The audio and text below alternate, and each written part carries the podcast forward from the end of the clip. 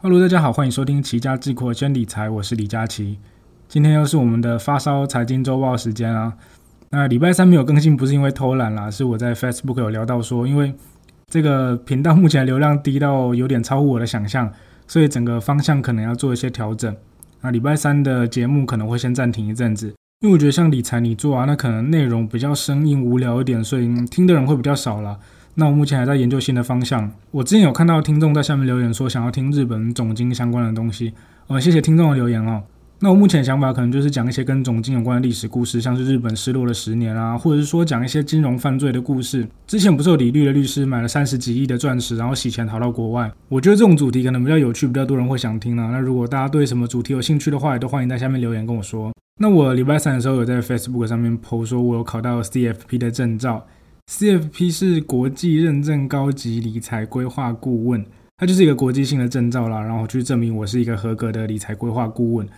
其实我身边大概有十几张金融证照了，那难度最高的毫无疑问就是会计师嘛。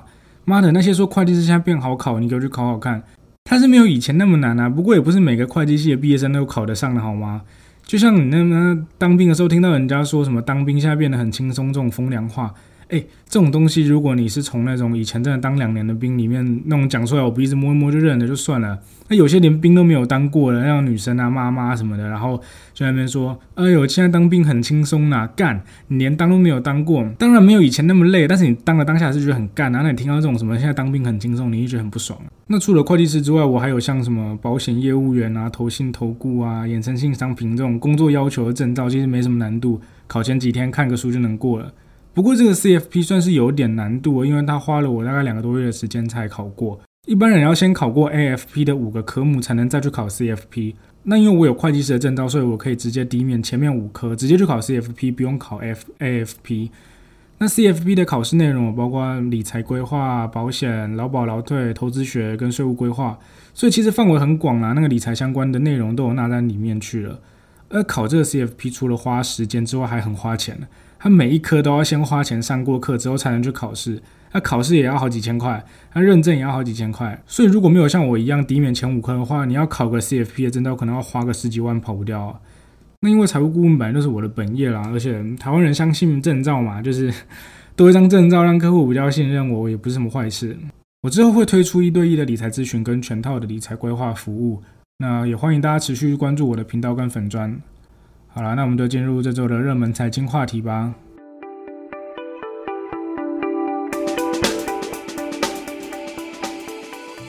老样子一样，先来更新一下防疫保单。这礼拜发生了很多变化。第一个是那个调整居家隔离的对象，现在指挥中心那边说，只有跟同住的亲友，就是同住的亲友确诊才需要隔离啦。如果是同事啊，或者说你一起出去吃饭在同一间餐厅的，有人确诊，那个都不用隔离了。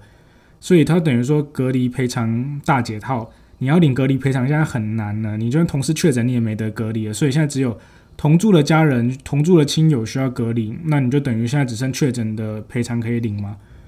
金管会的主委黄天木就有呼吁，就是他说七月的请求权有两年的时效，不要急着去筛检、去开立诊断证明，占据医疗的量量能。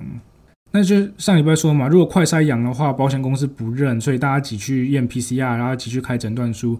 所以，金管会就有要求说，保险业者用数位健康证明去取代诊断书，来解决就是医疗量能不足的问题。就是你那个上网登录，然后输入一下账号密码什么的，就可以看到你是阴性还是阳性。那个用那个就替代诊诊断书。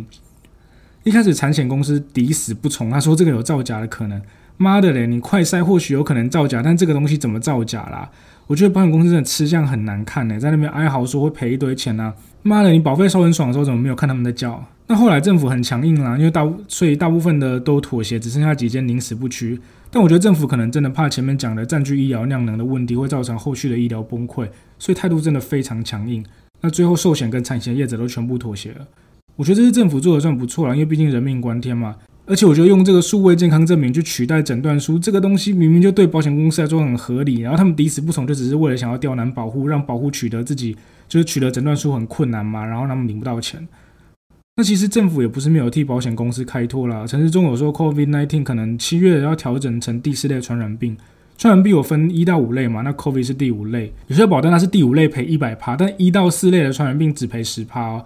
就是说，如果你保额有五万的话，那你最后 COVID 降成第四类的时候，你只能拿到五千块。不过不是每间保险公司都有这样规定啊。就我知道的话，像是国泰、明泰、旺旺跟中信有。除了保险之外，其实劳保的伤病给付也有针对这次的 COVID 去给一些补助，那自己去查规定了。后续如果有新的资讯的话，再跟大家报告吧。那我的 Facebook 其实也有 PO 一个新闻啊，就是说泰国有四间的保险公司已经破产了，因为那个防疫险的关系赔太多钱，所以破产。所以不要再嘴保险公司不会倒了，保险公司是会倒的。那接下来就要聊一下币圈的大事啊，就是稳定币脱钩。币圈第三大稳定币 UST 跟美金去脱钩，造成 Luna 大跌。那加密货币大家比较知道的是什么？比特币啊、以太币啊。那其实有一种东西叫稳定币，它是它也是加密货币的一种，通常会去跟美元做挂钩。那你因为你像你买比特币的时候，如果比特币大跌，你要出场，但你不想要马上换回你本身的台币或是你美金的时候。就是这个叫法币啊，你不想换换回法币的时候，你就会躲到稳定币去。所以稳定币的价值要跟美元去做挂钩联动。目前市面上最大的三个稳定币，第一个是 USDT，第二个是 USDC，那第三个就是这次的 UST。USDT 跟 USDC 都是法币稳定币。稳定币有分三种，第一个叫法币稳定币，第二个叫加密货币稳定币，第三个是演算法稳定币。那法币稳定币就有点像金本位那样，就是你有多少黄金，你才能印多少钞票。那法币稳定币就是你要有多少的呃法币，你才能发行多少的稳定币。你要发行一比一啦，就是说你要今天要发行一千万的 USDT，那你就要有一千万美金当担保。那除了法币稳定币之外，第二种就是加密货币稳定币嘛，它是用加密货币当担保的。那这次出事的 UST，它是叫做演算法稳定币，它是透过演算法去调整供给，它有点复杂，我直接拿 UST 当举例。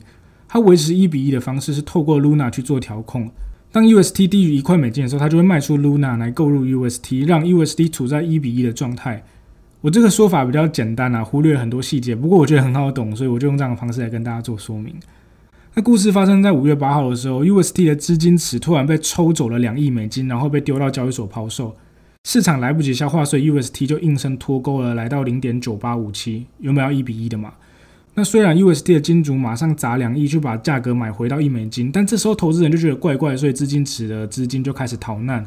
因为那逃难的速度太快，所以 Luna 的调控机制也来不及反应，所以就跟着崩了。那到现在，Luna 的价值已经接近于零了啦，必然已经下架，它在一个礼拜前还有八十几块哦，现在已经蒸发了。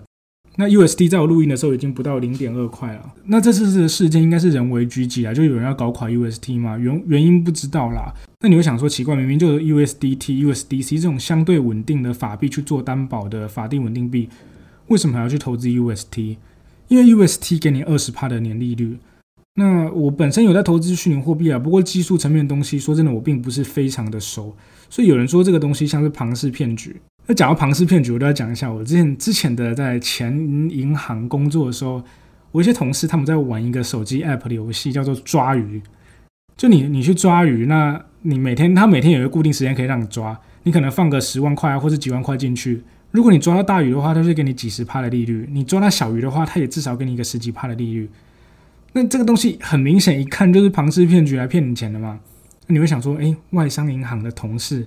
很多是那种国外名校回来的，应该是很理性的那种精英，但还是有人进去玩呢。那有些人的心态是说，哦，反正我不要当最后一个就好了。但有些人真的想说，哦，他们是真的，他们都说他们有在做什么东西，他们技术是真的，有在做事公司。那想当然，最后一定被套死嘛。我就觉得这种东西之前已经有很多案例了，为什么你还会被骗？像红源案这种台湾最知名的吸金诈骗案，我之后一定会讲到这个，因为这个太经典了。那到现在还是有人被这种老手法骗。除了房市骗局之外，我最近很多一种诈骗，就是打电话要你投资什么未上市公司的股票，跟你说这很有潜力。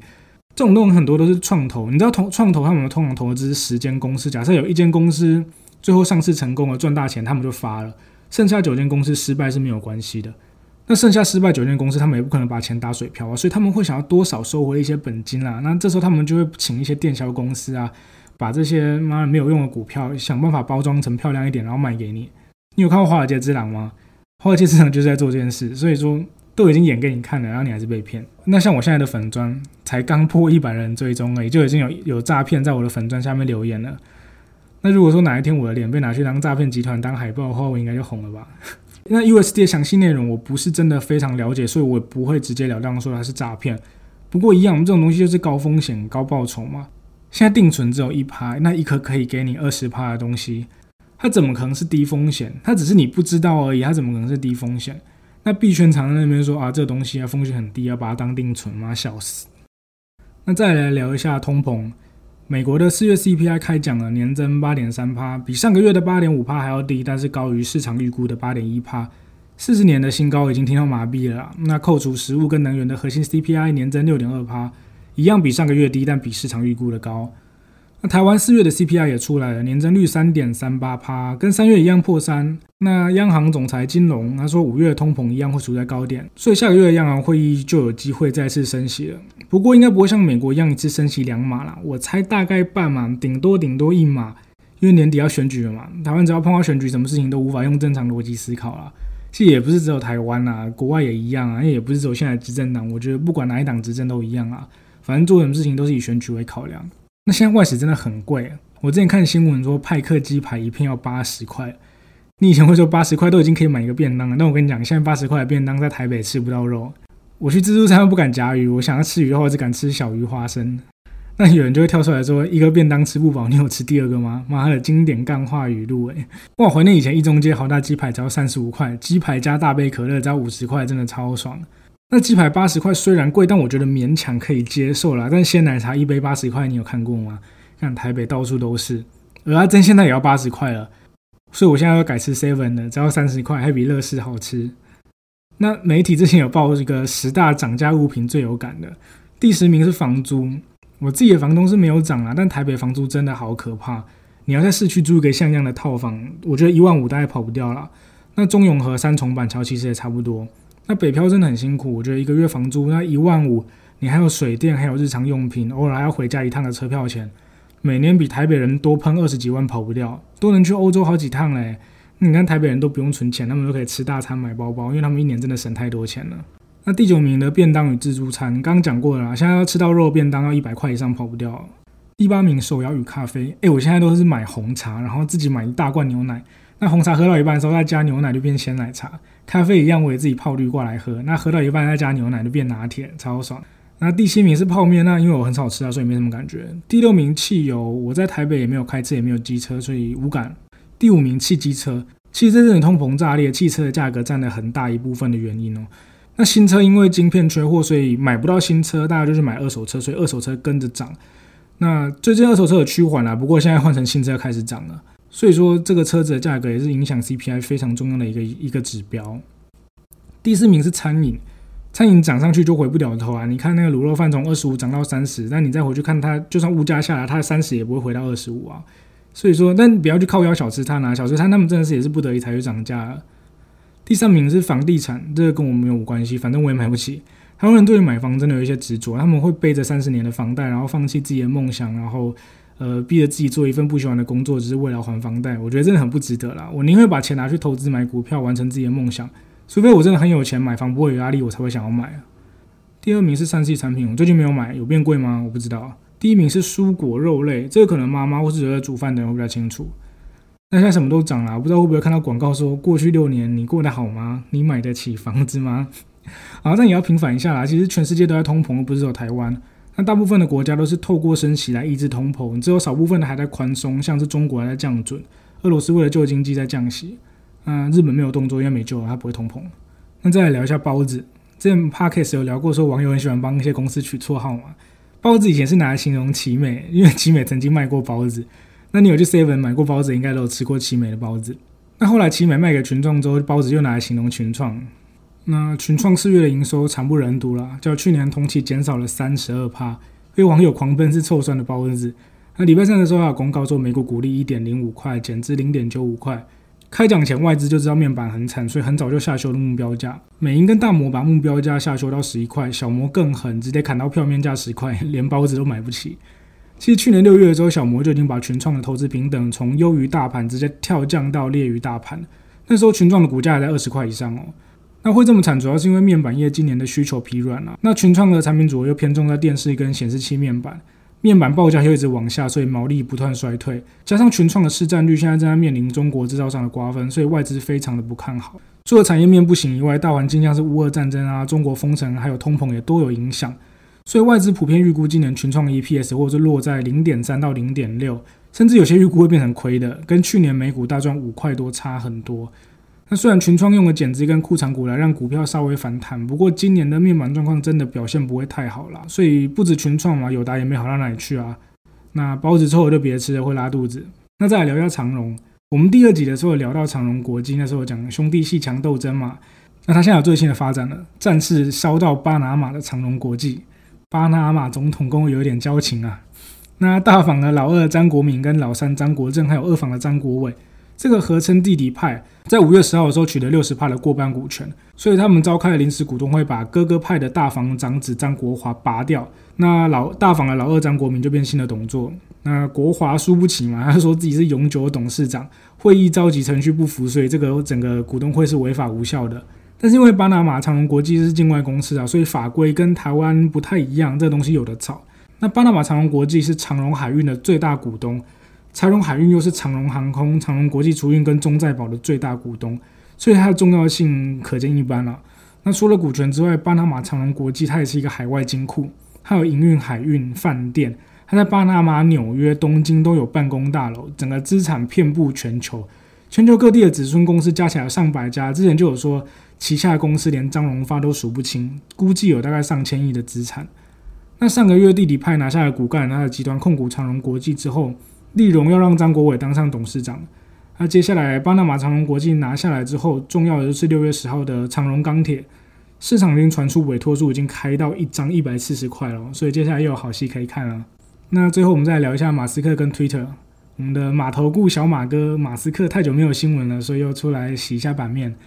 他昨天在自己的 Twitter 说，他在等候计算假账号占所有活跃用户的比例，在这之前他要暂时停止收购 Twitter。所以，Twitter 盘前大跌二十五趴。那 Twitter 礼拜一公布一份文件，他说第一季的活跃用户假账号不到五趴。那马斯克不相信，他就说他等到调查结果出炉之前，他会暂停收购。那这推文出来之后，盘前 Twitter 就暴跌嘛。那他虽然后来有发推说仍然致力于收购了，但收复了不少，但还是跌了很多。那其实，在上个月的收购的时候，他就有声明说他要假打击 Twitter 的假账号，所以他其实是很重视这一块的。不过有种说法说马斯克是在谈判降低交易的价格了，不过这个无从查证。但如果最后如果马斯克放弃收购的话，他必须要付十亿的违约金。那马斯克想什么，没有人知道。好，那这期节目就先到这边。其实从以前到现在都有在听我节目的人，应该会发现自己的发烧财经周报讲的方式跟以前不太一样。那我一直都有在做一些调整啊，希望可以找到让大家喜欢的方式。那如果你有什么想法的话，都可以留言让我知道。礼拜三的节目我会赶快想出一个方向，然后跟大家分享。好，那就先这样，拜拜。